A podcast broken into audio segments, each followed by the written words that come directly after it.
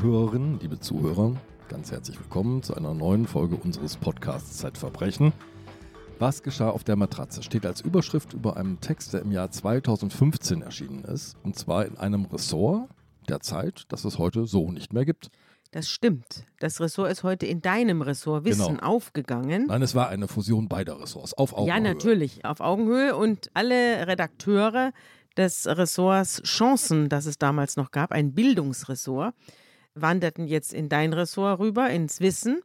Aber als es das Ressort Chancen noch gab, also dieses Bildungsressort, da hatte ich das Glück, ein halbes Jahr lang dieses Ressort übergangsweise als Ressortleiterin führen zu Und dürfen. lass mich raten, schon hat sich das Verbrechen ins Ressort geschlichen. Natürlich. Ja, sofort gab es verschiedene Verbrechen. Ich hatte auch den Eindruck, dass im Bildungssystem erhebliche Verbrechen stattfinden. Also es gibt viel kriminelles Potenzial, das ja, stimmt. also in dem Moment, als ich da war, gab es sofort mehrere Verbrechens, große Verbrechenstexte im Bildungsressort.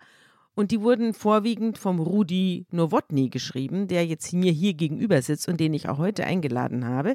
Denn im Jahr 2015 war ein Riesenrummel, der sich in Amerika, der sich bis nach Deutschland fortgepflanzt hat und auch hier die Presse erschüttert hat. Es ging nämlich um eine junge Frau, die mit einer blauen Matratze herumzog und als eine Art prophetisches Mahnmal diese Matratze hinter sich herzog.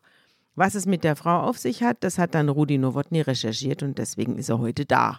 Hallo. Wir bewegen uns für diese Geschichte auf den Campus einer amerikanischen Universität. Das ist für uns mindestens mal ungewöhnlich, denn eigentlich haben wir es ja immer mit deutschen Fällen hier zu tun. Aber es gibt eine enge Verbindung nach Deutschland, denn der Verdächtige in diesem Fall ist ein junger deutscher Student.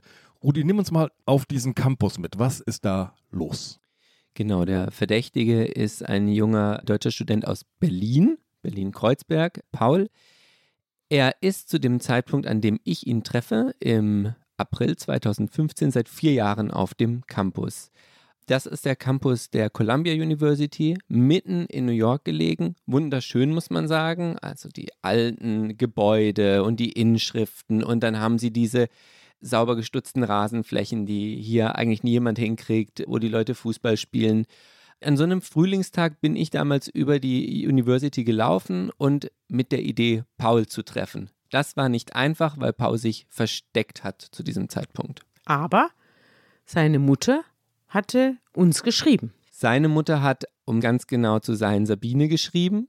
Sein Vater war es sogar Mitte März. Und der schrieb, mein Sohn ist beschuldigt, jemanden vergewaltigt zu haben. Es geht um die Frau, die junge Studentin mit der Matratze. Dieses Bild war damals schon in allen Medien unterwegs. Auch deutsche Medien hatten darüber berichtet, aber sehr einseitig, um das jetzt mal vorsichtig zu sagen. Einseitig in welcher Hinsicht? Einseitig das, das Narrativ, wie man so schön sagt, war, da kommt ein Athletenstudent, dem will die Uni schützen, der ist privilegiert, der vergewaltigt ein hilfloses Mädchen, also wirklich Mädchen in diesem Sinne, so kam das rüber. Und sie wehrt sich jetzt endlich mal. So, und das ist richtig gut. Ich hatte das auch in verschiedenen Medien gelesen und dachte mir so, gut, dass das jetzt mal irgendwie, dass sich jemand da mal zur Wehr setzt. Das stimmt ja auch. Und dann, ich war gerade ein halbes Jahr, gerade ein halbes Jahr bei den Chancen, bei der Zeit überhaupt. Und ich saß mit einem Kollegen im, in meinem Büro und auf einmal flog die Bürotür auf und Sabine rauschte rein und sagte: So, hier ist eine Geschichte, jetzt fliegt einer von euch in die USA. Und zwar sofort. Und da der Kollege Kinder hatte und ich nicht, habe ich gesagt, okay, dann fliege ich, ja. Und der Anlass war die E-Mail der Eltern von diesem Paul.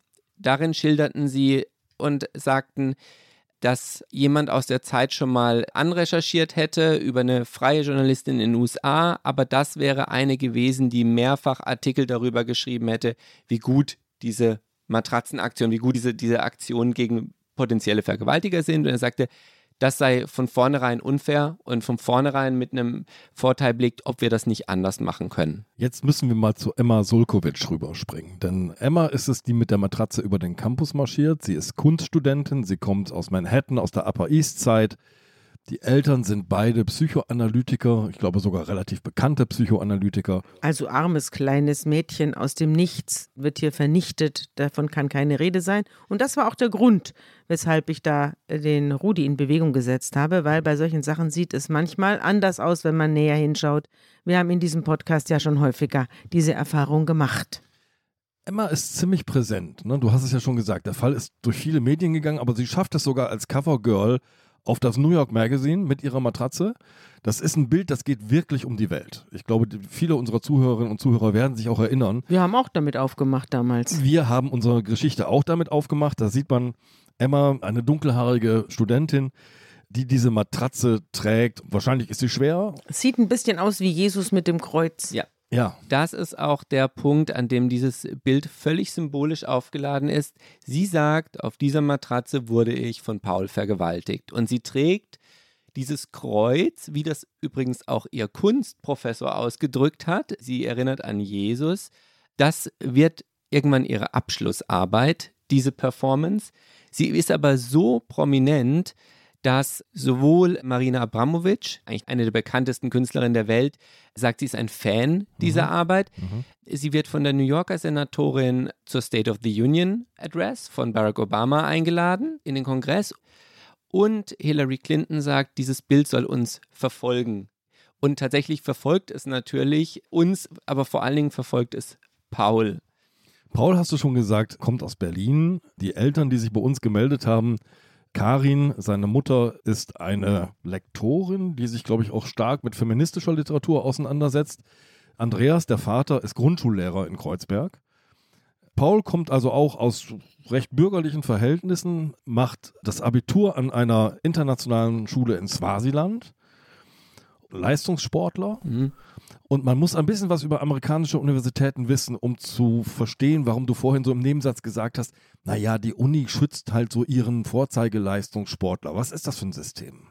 Also ich würde noch einmal ganz kurz äh, nach vorne haken zu dem Elternhaus von Paul, weil ich glaube, das ist wichtig. Das ist kein bürgerliches Elternhaus, wie wir es uns jetzt in Eppendorf, ohne die Eppendorfer zu beleidigen, vorstellen, sondern Pauls Vater ist ein Grundschullehrer und als Paul geboren wird, 2015 ist er 23, also ist ein 80er, frühe 80er Jahre Kind, wenn ich das richtig ausrechne, übernimmt der Vater das Aufziehen von Paul. Also die Mutter arbeitet und der Vater geht mit Paul durch die Gegend, geht in die Bäckerei, geht einkaufen in Kreuzberg, also das Kreuzberger Milieu. Aber selbst da ist es noch total ungewöhnlich und alle sagen, der Mann mit dem Kind, die Mutter schreibt feministische Literatur.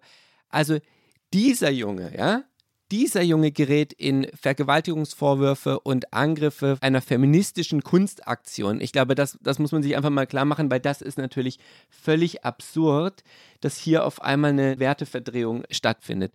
Und das System der amerikanischen Unis zu dem Zeitpunkt ist, du holst Athleten, die dir Glanz verleihen, an deine Uni also Sport. Sport. Das Sport. spielt ja bei uns überhaupt keine Rolle, ob einer, welche Muckis einer hat. Aber da ist es offenbar anders. Man sieht es immer in den Filmen, da rudern die ständig. Und genau das ist auch der aufgeladene Hintergrund der ganzen Sache. Man muss sich jetzt, glaube ich, einmal zurückversetzen. Das ist die Obama-Ära. Das ist eine sehr liberale Regierung, die das übernimmt. Und gleichzeitig sind an den Universitäten, würde ich sagen, noch Strukturen, die auf so ein professionellen Athleten-Star-Kult aus sind, die sehr starke Studentenverbindungen haben, wo 17-Jährige zum ersten Mal irgendwie losgelassen werden und sich betrinken, ja, untereinander und dann zum ersten Mal vielleicht was miteinander haben.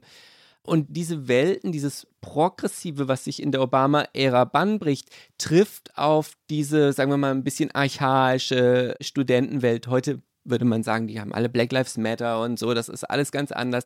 Aber ich glaube, das ist eine Umbruchsphase, in die wir damals auch mit diesem Artikel reingekommen sind. Und es gibt dann einen Film, The Hunting Ground, wo geschrieben wird, wie Studenten vergewaltigt werden, ein Dokumentarfilm. Es gibt eine 1 von 5 Statistik, die sehr schief zusammengebaut ist. Aber Eins von fünf musst du erklären. Ein, genau, in der gesagt wird, eine von fünf Studentinnen wird auf dem Campus sexuell belästigt. Die ist nicht repräsentativ. Mhm. Also A, es sind nur zwei Universitäten, die mitmachen. B, ist es einfach sehr weit definiert, was du jetzt als sexuellen Übergriff siehst. Also die Definitionen waren falsch, die repräsentative Frage hat nicht funktioniert. Im Grunde ist es ein aufgeladenes Klima. Es gibt tatsächlich auch Vergewaltigungsfälle, ganz furchtbare, wo eine Footballmannschaft tatsächlich ein bewusstloses Mädchen nach einer Party vergewaltigt. Mhm. Es gibt auch Fälle, die sich als Fake rausstellen. Eine Lacrosse-Mannschaft soll eine schwarze Stripperin vergewaltigt haben. Der Rolling Stone hat dann darüber berichtet. Das wäre das größte Desaster in der Geschichte des Rolling Stones, weil das sich in Luft auflöst. Also das ist das Klima. Ja, und man muss noch eines dazu sagen. Also wenn man sich hier deutsche Universitäten anguckt, die Studenten wohnen über die Stadt verteilt. Mhm. Wer als junger Student, als junge Studentin an eine amerikanische Universität kommt, wird in den meisten Fällen auf dem Campus untergebracht. Ja, es gibt Wohnheime, Dorms, in denen diese Studenten wohnen. Es gibt Verbindungen, die Häuser haben Namen, man identifiziert sich auch mit dem So ein Haus. bisschen wie bei Harry Potter. So ein bisschen wie bei Harry Potter. Ja, Genau. Und das ist interessant. Das ist das in loco parentis Prinzip. Das nämlich heißt, die Universität, und das wird noch sehr wichtig für die Behandlung von Pauls Fall, die Universität kümmert sich um dich, um Also- dich als Studenten. Sie ist verantwortlich. An Sie ist Stelle der deiner Eltern. Eltern. Das- Ja, Genau. genau. Parentis. Ja, anstelle, deiner Eltern. So. Genau. Und in diese ganze Gemengelage kommt 2011, im selben Jahr, in dem Paul an die Columbia kommt, schreibt die Obama-Regierung einen Brief, den Dear Colleague Letter. Das ist eigentlich das Department of Education, also das Bildungsministerium würde man jetzt grob übersetzen. Und in diesem Letter heißt es, die sexuellen Übergriffe auf dem Campus verletzen ein Bundesgesetz namens Title IX. Nämlich, die sind quasi so massiv, ja, dass es für Leute unterschiedlichen Geschlechts schwierig wird, einen freien Zugang zur Bildung zu haben. Das sagt dieses Title IX-Gesetz. Das Title IX-Gesetz ist von 1972 und es sagt, ungeachtet des Geschlechts muss jeder an einer vom Bund mitfinanzierten Bildung diskriminierungsfrei teilhaben können, sonst entziehen wir euch die Bundesmittel. Okay, und dieser Letter sagt jetzt, weil junge Frauen auf dem Campus so bedroht sind, so gefährdet sind, ist das sozusagen ein Hemmnis des Zugangs zu Bildung. Exakt. Und für die Universitäten muss man sagen, hat das gravierende Konsequenzen. Es bedeutet nämlich den Entzug von Mitteln, von staatlichen Zuwendungen. Das bedeutet A, den Entzug von Mitteln, B, du musst dir die Universitäten natürlich auch, das sind Ivy League Colleges, also die sind eigentlich ja auch privat und werden so als Marken quasi wie Apple oder sonst was äh, vermarktet, also Yale, Harvard, Stanford Stanford, oder Columbia. genau, oder Columbia, die gehört auch dazu. Das sind Elite-Universitäten. ja, das sind Elite-Universitäten, die wollen auch quasi den Dreck nicht auf der Weste haben. Und jetzt sagt das Department of Education, ihr müsst euch drum kümmern, weil in loco parentis, ja, und ihr müsst jetzt die sogenannte Preponderance of Evidence äh, mehr oder weniger einführen. Das ist, wenn man es auf Deutsch übersetzt, wir haben ja im Zweifel für den Angeklagten. Ja. Und die Preponderance of Evidence In dubio pro reo. in dubio, genau, in dubio pro reo. Und diese Regel aber ist ungefähr so, der Beschuldigte muss quasi seine Unschuld beweisen. Das, das wird jetzt verlangt. also es Also, dreht um. Eine Beweislastumkehr. Wenn die Anschuldigung einigermaßen plausibel und glaubhaft Ja. ist, wird erstmal die Beschuldigende ernst genommen. Das ist der Punkt. Ja, das ist der Ausgangspunkt. In unserem Fall aber führt dieser Punkt, diese Sicht auf die Rechtslage, ja, dazu, dass sich eine Situation entwickelt, die an Kafka erinnert oder an Beckett. Du hast das mit Beckett verglichen in deinem Text.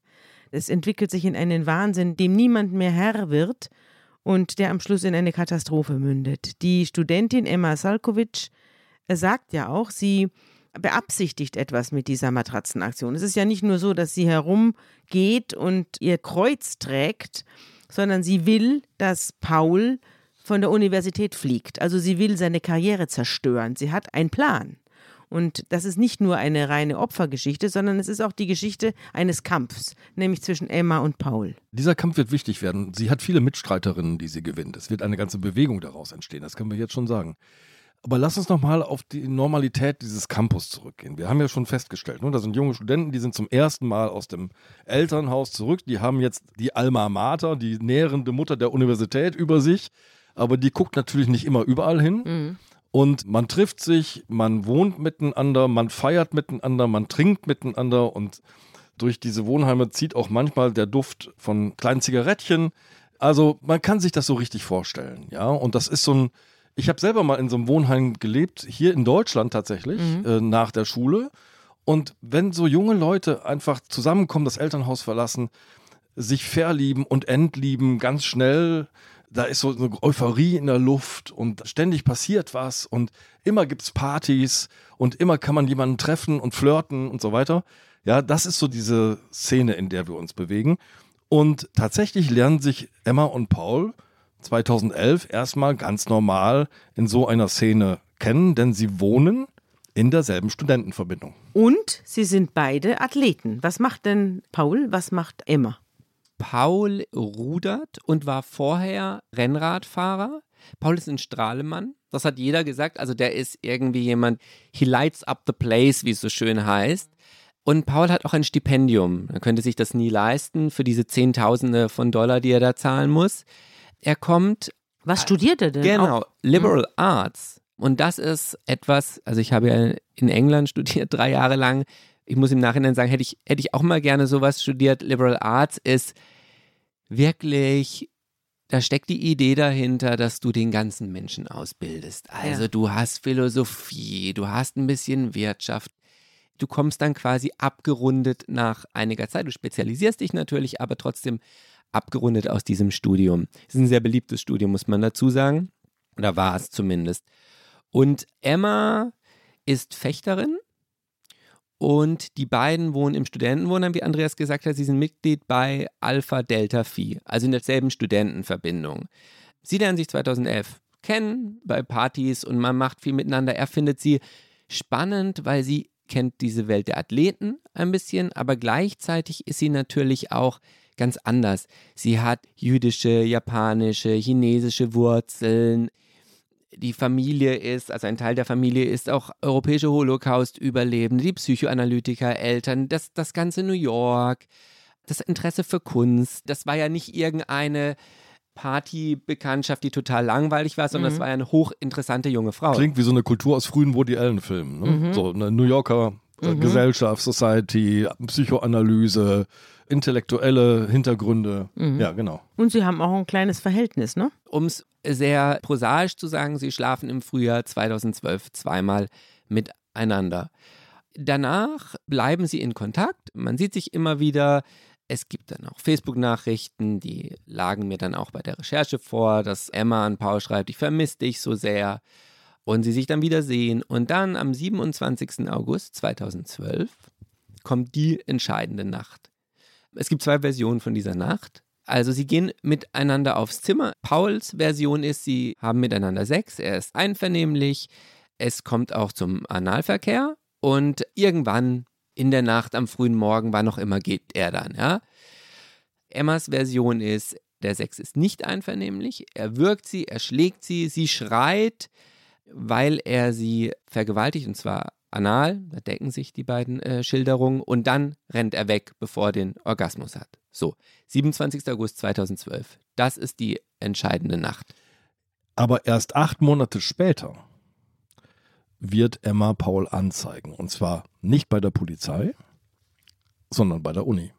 Warum das? Also, ich kann jetzt über Emmas Motive nur spekulieren. Was? Hast du denn versucht, sie zu erreichen? Ja, ich habe versucht, sie zu erreichen. Ich habe versucht, ihre engsten ein, zwei Mitstreiterinnen zu erreichen. Ich habe versucht, den Vater zu erreichen, der sich auch durchaus geäußert hat vorher. Die haben alle gesagt, wir reden nicht mit dir. Oder sich gar nicht zurückgemeldet. Warum nicht?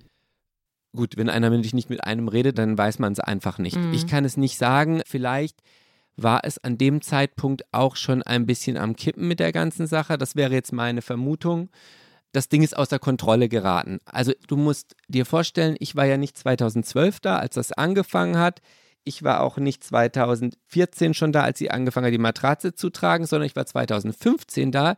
Und da war diese Bewegung außer Kontrolle und auch Emmas und Pauls Leben war völlig außer Kontrolle. Am 18. April 2013 sitzt Paul im Büro für sexuelles Fehlverhalten der Columbia University. Schon, dass es ein solches Büro gibt, zeigt ja, die Universitäten haben auf Title IX, One in Five, Dear Colleague Letter, also auf diese ganze politische Aufmerksamkeit zum Teil zumindest reagiert. Das gilt nicht für alle Universitäten, aber die Columbia hat ein Büro für sexuelles Fehlverhalten. Genau, die Columbia hat wie viele andere Universitäten auch gesagt, wir müssen was ändern und de facto, also das muss man jetzt auch einmal kurz sagen, es gibt natürlich Probleme, nicht nur die, die wir geschildert haben, die aus diesem Kessel da raussteigen mit diesen ganzen jungen Leuten, sondern nur 5% nach einer Studie des, ich glaube, es war der Kongress, nur 5% der ganzen Übergriffe wird überhaupt angezeigt. Von 440 Universitäten hat nur die Hälfte überhaupt eine Telefonhotline. Mhm. Also es liegt was im Argen. Das erklärt auch diesen Hype, der jetzt Ja. einsetzt. Ja, man muss auch sagen, also diese Campusse sind ja manchmal riesige Gelände und es gibt Universitäten, die richten sozusagen einen Begleitservice ein. Ja, also wenn du als junge Frau eine Party verlassen willst oder spät abends vom Seminar in deinen Dorm zurück, dann kannst du eine Stelle anrufen und dann kommt jemand von dem University Guards da, Bringt dich heim. und bringt dich heim zum Beispiel. Wahnsinn. Die Universität wird auch im Laufe des Jahres 2014 nochmal mehr Sachen einführen, Schulungen, verpflichtende und irgendwie mehr Personal für diese Sachen. Jetzt an dem Teil ist sie so wie andere Universitäten. Sie hat die Yes means Yes Regel. Also man muss irgendwie quasi sagen, ich möchte mit dir schlafen, vereinfacht ausgedrückt. Und sie hat Guidelines eingeführt. Nur sind diese Guidelines, wie Paul jetzt erfahren wird, sehr, sehr irritierend für jemanden, der den Rechtsstaat kennt. Also Paul ist in diesem Büro, er bekommt einen Brief, in dem steht im Grunde drin, es besteht der Verdacht, dass er sich sexueller Nötigung schuldig gemacht also hat. man sagt es ihm nicht, sondern man überreicht ihm ein Schreiben im Büro. Ich weiß nicht, ob man es ihm auch noch sagt, aber er kriegt den, das Schreiben auf jeden Mhm. Fall. Das Problem ist aber weniger, was man ihm sagt, als was man ihm nicht sagt. Mhm. Man sagt ihm nämlich nicht, es gibt den Vergewaltigungsvorwurf, sondern es gibt eben nur, sie haben sich eventuell sexueller Nötigung schuldig gemacht. Der Kontakt mit Emma Solkovic, Solkovic ist ihnen untersagt. So. Paul hat dann diesen Brief und weiß überhaupt nicht, was jetzt geschieht. Der Brief ist völlig schwammig formuliert. Er weiß irgendwelche Vorwürfe, er darf nicht mit Emma reden. Er weiß nicht, es ist der August, es ist diese Nacht. Er weiß nicht, welche Vorwürfe Er sind weiß da. nicht, um wen es geht, er weiß nicht, was er getan haben soll, er weiß nicht, ob es Ermittlungen der Polizei gibt, er weiß gar nichts. Er weiß nur, dass er irgendwas gemacht hat, aber er weiß nicht was. Er weiß nicht was. Er weiß, es hat was mit Mhm. Emma zu tun und mit sexueller Nötigung. So. Nun, wenn man allerdings ein Dreivierteljahr nach der Tat oder nach der angeblichen Tat das meldet, dann gibt es natürlich auch keine Spuren mehr. Also wenn sie sagt, sie ist gewürgt worden, sowas kann man eigentlich rechtsmedizinisch nachweisen. Auch eine anale Vergewaltigung hinterlässt in der Regel Spuren. Also Arzt, Rechtsmedizin, Polizei, das alles ist unterblieben, oder? Das ist alles unterblieben. Es gibt keinerlei Spurensicherung. Es gibt jetzt tatsächlich nur, geht maximal schwierige Situation. Zwei Leute erzählen jetzt sieben Monate lang in Dutzenden von Befragungen anderen Leuten, was passiert ist. Mhm. Und man muss dazu wissen, das sind keine Leute, die ähm, juristische Kenntnisse haben, Also keine Polizeibeamten Nein. oder Staatsanwälte oder sowas es ähnliches. sind Mitarbeiter. Es gab in dieser Zeit, es gab ja nicht nur Pauls Fall, sondern es gab einige Fälle und da war teilweise das Kantinenpersonal dann mit den Leuten geredet irgendwie und versucht, die Wahrheit herauszufinden. Mhm. Das war jetzt nicht bei Paul so, aber es gab tatsächlich Fälle. Er hat auch keinen Verteidiger. Mhm. Er hat keinen Verteidiger, er muss aus dem Wohnheim ausziehen. Hat er keinen Verteidiger, weil er sich keinen leisten kann, oder Nein. hat er keinen Verteidiger, Er weil hier keinen. keiner vorgesehen ist? es ist keiner vorgesehen. Man muss jetzt, glaube ich, auch wieder auf dieses In loco parentis zurückkommen. Mhm. Es ist quasi, als würden deine Eltern sich mit dir hinsetzen und sagen: Hör mal zu, Bürschchen, da lief was schief, jetzt reden wir mal. Um es kurz zu machen, es dauert bis zum November 2013, aber dann wird Paul von der Uni freigesprochen. Bisschen seltsame Formulierung, weil wie kann eine Uni jemanden freisprechen, oder? Wenn es gar keine richtige Anklage gab. Genau.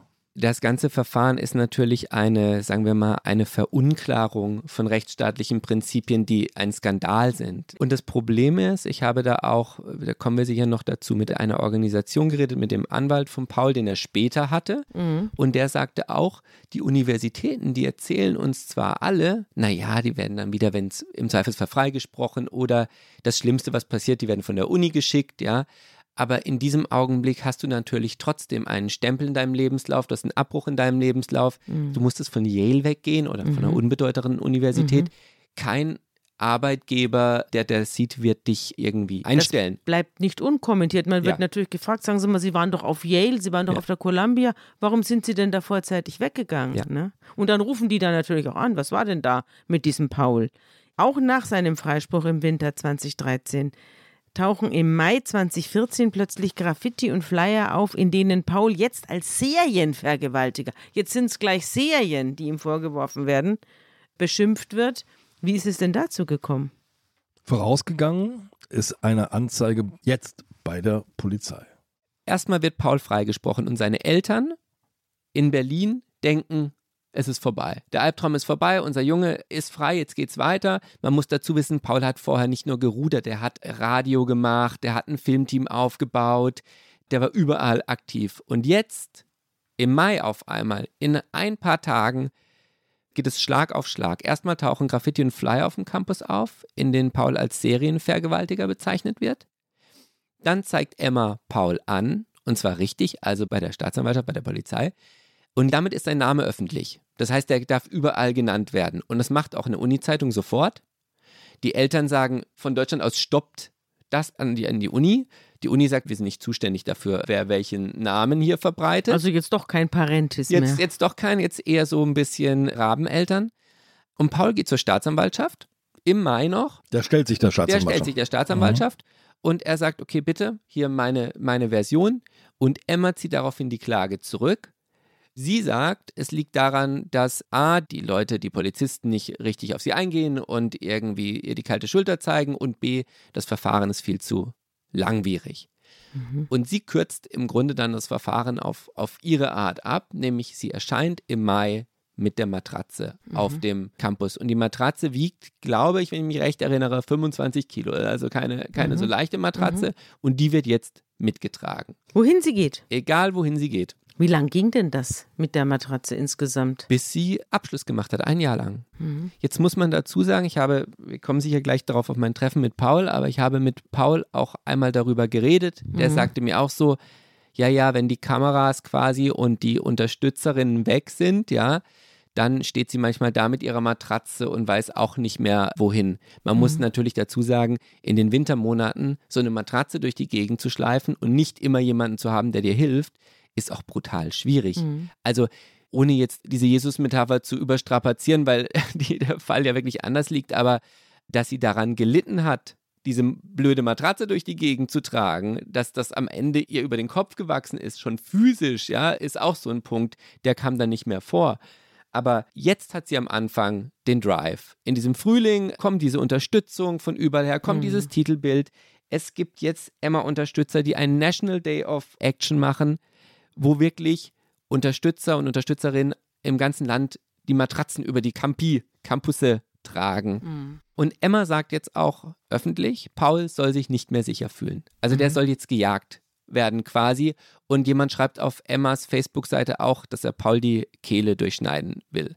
Und jetzt werden die Eltern aktiv. Jetzt fliegt der Vater nach Amerika. Die Universität sagt wieder, nehmen wir total ernst, ja, es passiert nichts. Und die Eltern sagen, was können wir jetzt tun? Der fliegt nach Amerika, der Vater. Und er kann natürlich nicht die Uni in die Knie zwingen, aber er findet einen Anwalt. Einen sehr findigen, sehr interessanten Anwalt, den ich auch getroffen habe. Der Name ist Andrew Miltenberg. Werbung. Liebe Hörerinnen und Hörer, Sie möchten das Magazin zum Podcast einmal unverbindlich testen? Dann lassen Sie sich Ihre persönliche Zeitverbrechen-Ausgabe gratis nach Hause liefern. Jetzt bestellen unter www.zeit.de slash Verbrechen-testen.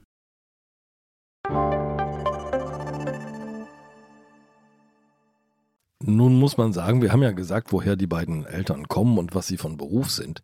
Eigentlich bräuchte man, um in Amerika Anwälte zu beschäftigen, ein richtig gut gefülltes Konto. Das haben die wahrscheinlich nicht, nehme ich an man kann so richtig sein Vermögen verlieren, wenn man Anwälte und, in den USA engagiert. Und Miltenberg ist ja auch nicht irgendein Krattler, sondern das ist ja ein Wirtschaftsanwalt, der das Pro Bono macht, nicht? Der Pro Bono-Fälle hat, die ihn besonders interessieren.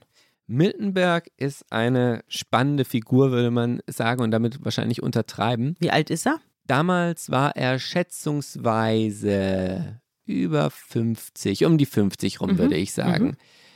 Er kannte also schon ein bisschen was. Er residierte in Manhattan im fünften Stock. Ich bin damals da hochgefahren, hatte einen Termin mit ihm Und das Erste, was ich sah in diesem rot getäfelten Büro oder in den Warteräumen, waren Zeitungsausschnitte von seinen Siegen. Mhm. Also beispielsweise gegen Madonnas Jet-Set-Freunde hat er irgendjemanden rausgehauen. Oder auf dem Klo, auf dem Herrenklo hing ein großes Churchill-Poster, auf dem stand, verdiene dir den Sieg. Also Mhm. Andrew Miltonberg, ich glaube, da tut man ihm nicht unrecht, liebt es, Außenseiter zu sein. Und das war er auch. Er ist ein kleiner Mann, ein kleiner jüdischer Mann, der sich an einer Südstaaten-Uni durchbeißen musste. Mhm. Das war kein, ohne da in Details mit ihm gegangen zu sein, wir hatten eine Stunde miteinander. Der war kein Ivy League-Student. Er war kein Ivy League-Student, er war wirklich ein extrem schlauer, extrem kampfbereiter Anwalt, der am Anfang Wirtschaftsfälle gemacht hat und der dann aber gesagt hat, an den Universitäten läuft was schief. Paul war nicht sein einziger Fall, aber bei Paul hat er sich bereit erklärt, ihn auch zu übernehmen. Und was hat er über Emma gesagt? Er hat über Emma gesagt, dass ihre ganzen Beweise oder ihre ganzen Behauptungen im Grunde hinten und vorne nicht stimmen. Er zählte mir das dann auf. Er sagte, also die Vergewaltigung mit Schreien in einem hellhörigen Studentenheim hätte jemand hören müssen. Emma hat Facebook-Nachrichten an Paul geschrieben, tatsächlich zwei Tage nach der angeblichen Vergewaltigung. Er hat doch deine Klageschrift geschrieben. Vielleicht liest du die einfach vor. in Miltenbergs Klageschrift, die sich gegen die Columbia University richtet und ironischerweise auf einer Verletzung von Title IX beruht, indem sie sagt, Paul aufgrund seines Geschlechts hat eben keinen freien Zugang zur Bildung, listet er Emmas Widersprüche auf. Obwohl sie behauptet, geschrien zu haben, hat niemand in dem hellhörigen Studentenwohnheim sie gehört. Es gibt keinen medizinischen Befund, obwohl die von ihr geschilderte Vergewaltigung sicher medizinischer Versorgung bedurft hätte. Weder Familie noch Freunde haben Verletzungen oder Verhaltensänderungen bemerkt, obwohl Emma in den Tagen darauf an einer Reihe von sozialen Aktivitäten teilgenommen hat. Emmas Erzählungen darüber, wann und wo sie mit dem Vorfall mit jemandem gesprochen hat, die variieren. Es gibt unzählige Liebesnachrichten, die Emma kurz nach dem angeblichen Vorfall an Paul schrieb, darunter Facebook-Nachrichten zwei Tage später, wo sie sagt, wir brauchen jetzt wieder eine Session, wir wollen uns doch wieder treffen, geliebter Paul und so weiter. Die Universität erlaubte Paul nicht, diese als Beweise aufzuführen. Es geht ihm ja darum, die Glaubwürdigkeit von Emma zu unterminieren, um zu sagen, Columbia hätte reagieren müssen. Aber interessant sind doch die Nachrichten, die Emma direkt an Paul schreibt. Wir brauchen Ich vermisse dich mehr als alles andere. Ja. Hallo? Nach der Tat. Zwei Schreibe Tage ich nach der Tat. Vergewaltiger sowas? Oder wir haben schon lange keine Paul-Emma-Chill-Session mehr gehabt. I love you, Paul. Where are you? Ich habe mit Wissenschaftlerinnen und Wissenschaftlern geredet, die gesagt haben, auch in New York damals, das ist natürlich möglich, dass jemand so eine Art von Stockholm-Syndrom habe. Jetzt ist das Problem, es ist ein bisschen arg viel, weil nur Emma und Paul werden wissen, was in dieser Nacht wirklich, wirklich passiert ist. Aber Ah. es ist ein bisschen arg viel Wackelei. Also Nur Stockholm-Syndrom würde heißen, Paul ist tatsächlich der Täter und das Opfer aber verliebt sich sozusagen in den Täter. Genau, Ja. aber man muss, glaube ich, jetzt eins sagen, es geht ja im Grunde ehrlich gesagt auch gar nicht mehr an dem Punkt darum, was in dieser Nacht passiert ist. Paul ist freigesprochen worden von der Uni und von der Gerichtsbarkeit. Ja, die Staatsanwaltschaft hat erst gar keine Ermittlungen aufgenommen. Genau. Und an dem Punkt muss man sagen, du kannst nicht, das ist jetzt wirklich meine persönliche Meinung. Ich weiß nicht, was in dieser Nacht passiert ist, habe ich auch Paul immer gesagt. Aber was ich ganz sicher weiß, ist, du kannst nicht jemand zwei, dreimal freisprechen und dann sagen, wir fangen jetzt an, irgendwie eine Art Selbstjustiz zu machen, indem du jemanden über den Campus jagst und indem du jemanden völlig fertig machst. Und als ich Paul getroffen habe, war er kaputt. Er hat nicht mehr die Räume erhellt.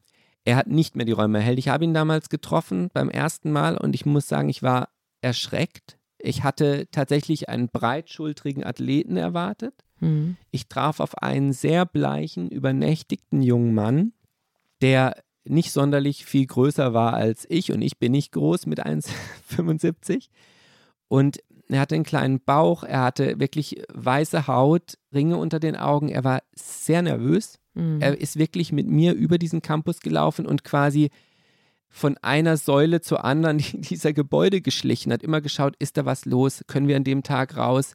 Also wie ein Strafgefangener oder wie ein, wie ein gesuchter Mörder. Naja, es wird jetzt, also du zeigst ja, es entwickelt sich an den Universitäten eine Bewegung. Nicht nur auf diesem Campus werden Matratzen herumgetragen. Also es entwickelt sich eine quasi eine Jagd auf Verdächtige. Du sagst sehr zu Recht, natürlich hat es sexuelle Übergriffe gegeben in diesen universitären Kontexten, aber diese Jagd verselbstständigt sich auf gewisse Art und Weise. Andrew Miltenberg spricht von einer Art Opferindustrie. Was meint er damit?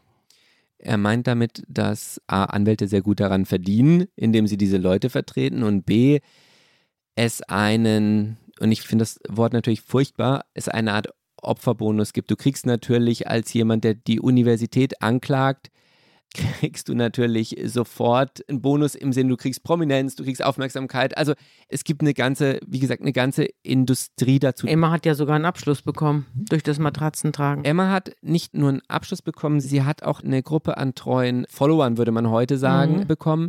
Und diese Leute haben sich gegründet im Winter 2014, also kurz bevor ich da war. Das war die Gruppe No Red Tape. Was heißt das? Der Name kommt daher, dass diese, meistens waren es weibliche Aktivistinnen, Gruppe der Universität vorgeworfen hat, die Ergebnisse von Sexual Misconduct, also Übergriffen, irgendwie wegzuschließen. Und quasi mit Absperrband, ja, also mit so rotem Flatterband. Flatterband, genau, Flatterband.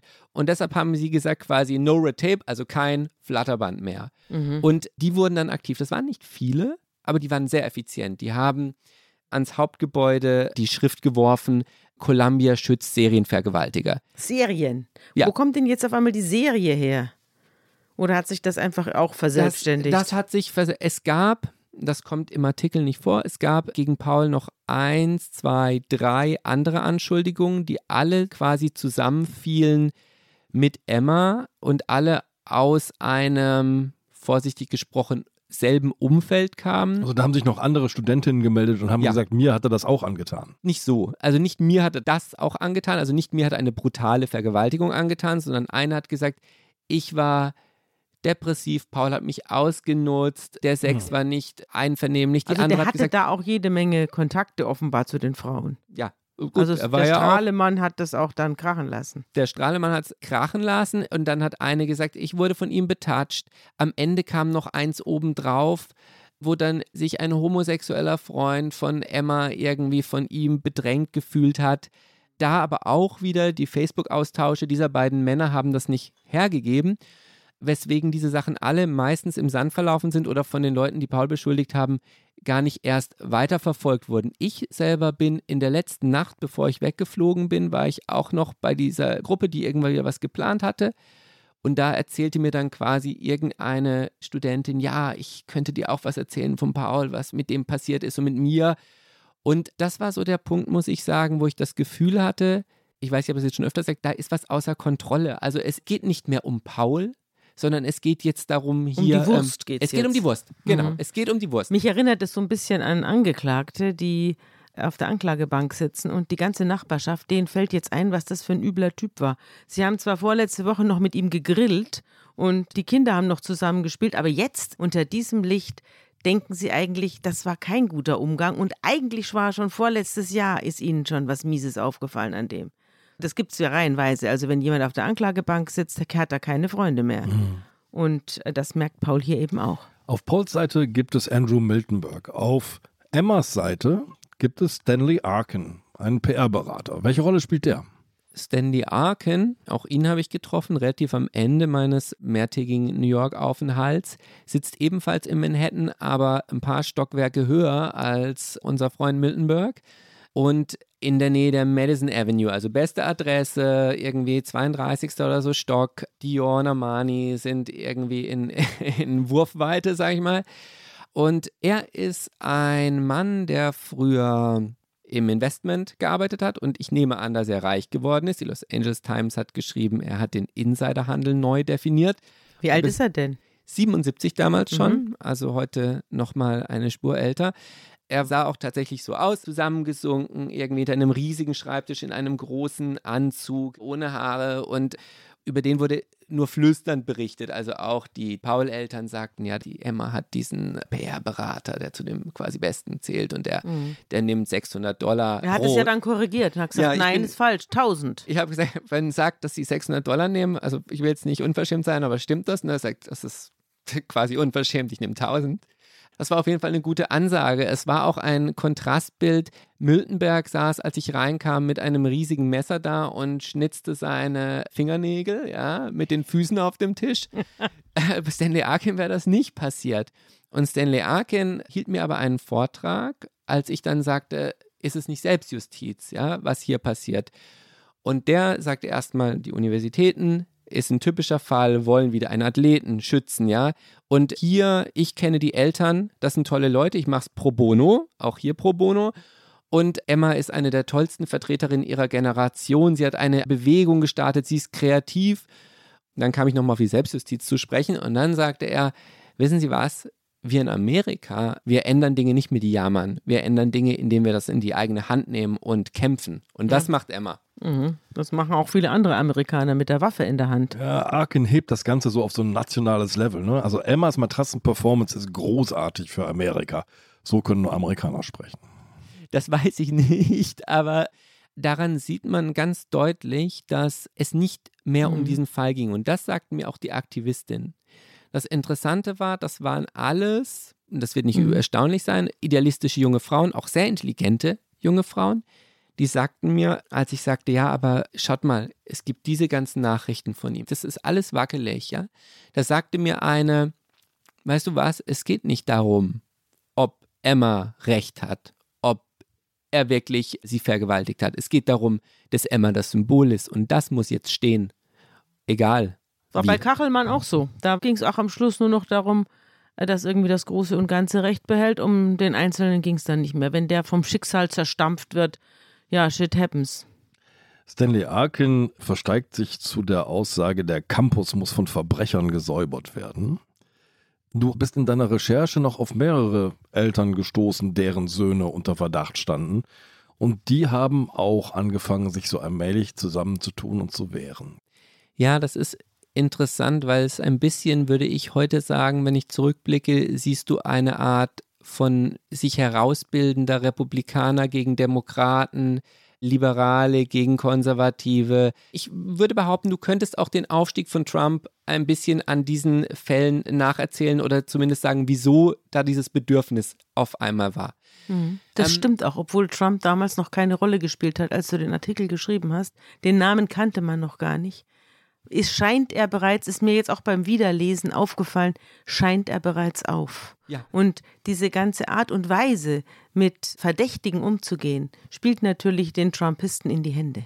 Ich glaube, es war ein Augenblick in der amerikanischen Politik, wo sich auf einmal von Klasse weggedreht hat, die klassische Links-Rechts-Auseinandersetzung wirklich, wirklich, wirklich zu Identität. Und Identität dann aber auch an solchen Fragen wie, wer vergewaltigt hier wen, ja, brutal gesagt ausformuliert. Ich bin über Andrew Miltonberg, der auch einen jungen Mann mit namens Joshua Strange vertreten hat, auf eine Gruppe getroffen, die FACE hieß, Families Advocating for Campus Equality.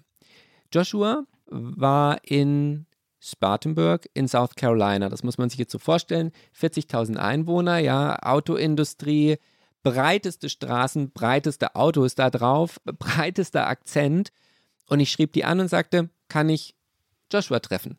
Wenn ich eh in, den USA bin, kann ich da vielleicht auch mal mit Joshua und seiner Mutter reden, Rechtsanwaltsgehilfin? Und die sagten, ja, flieg mal zu uns. So, ich flog also nach South Carolina und traf Joshua. Joshua war ein Politikstudent in Auburn, auch um die Zeit, als Paul an die Columbia kam. Auburn ist vier Fahrstunden entfernt von Spartanburg in South Carolina. Und er lernte eine Frau kennen namens Sophia zog relativ schnell mit der zusammen im Mai 2011 und im Juni warf sie ihm eine Vergewaltigung vor an der Uni.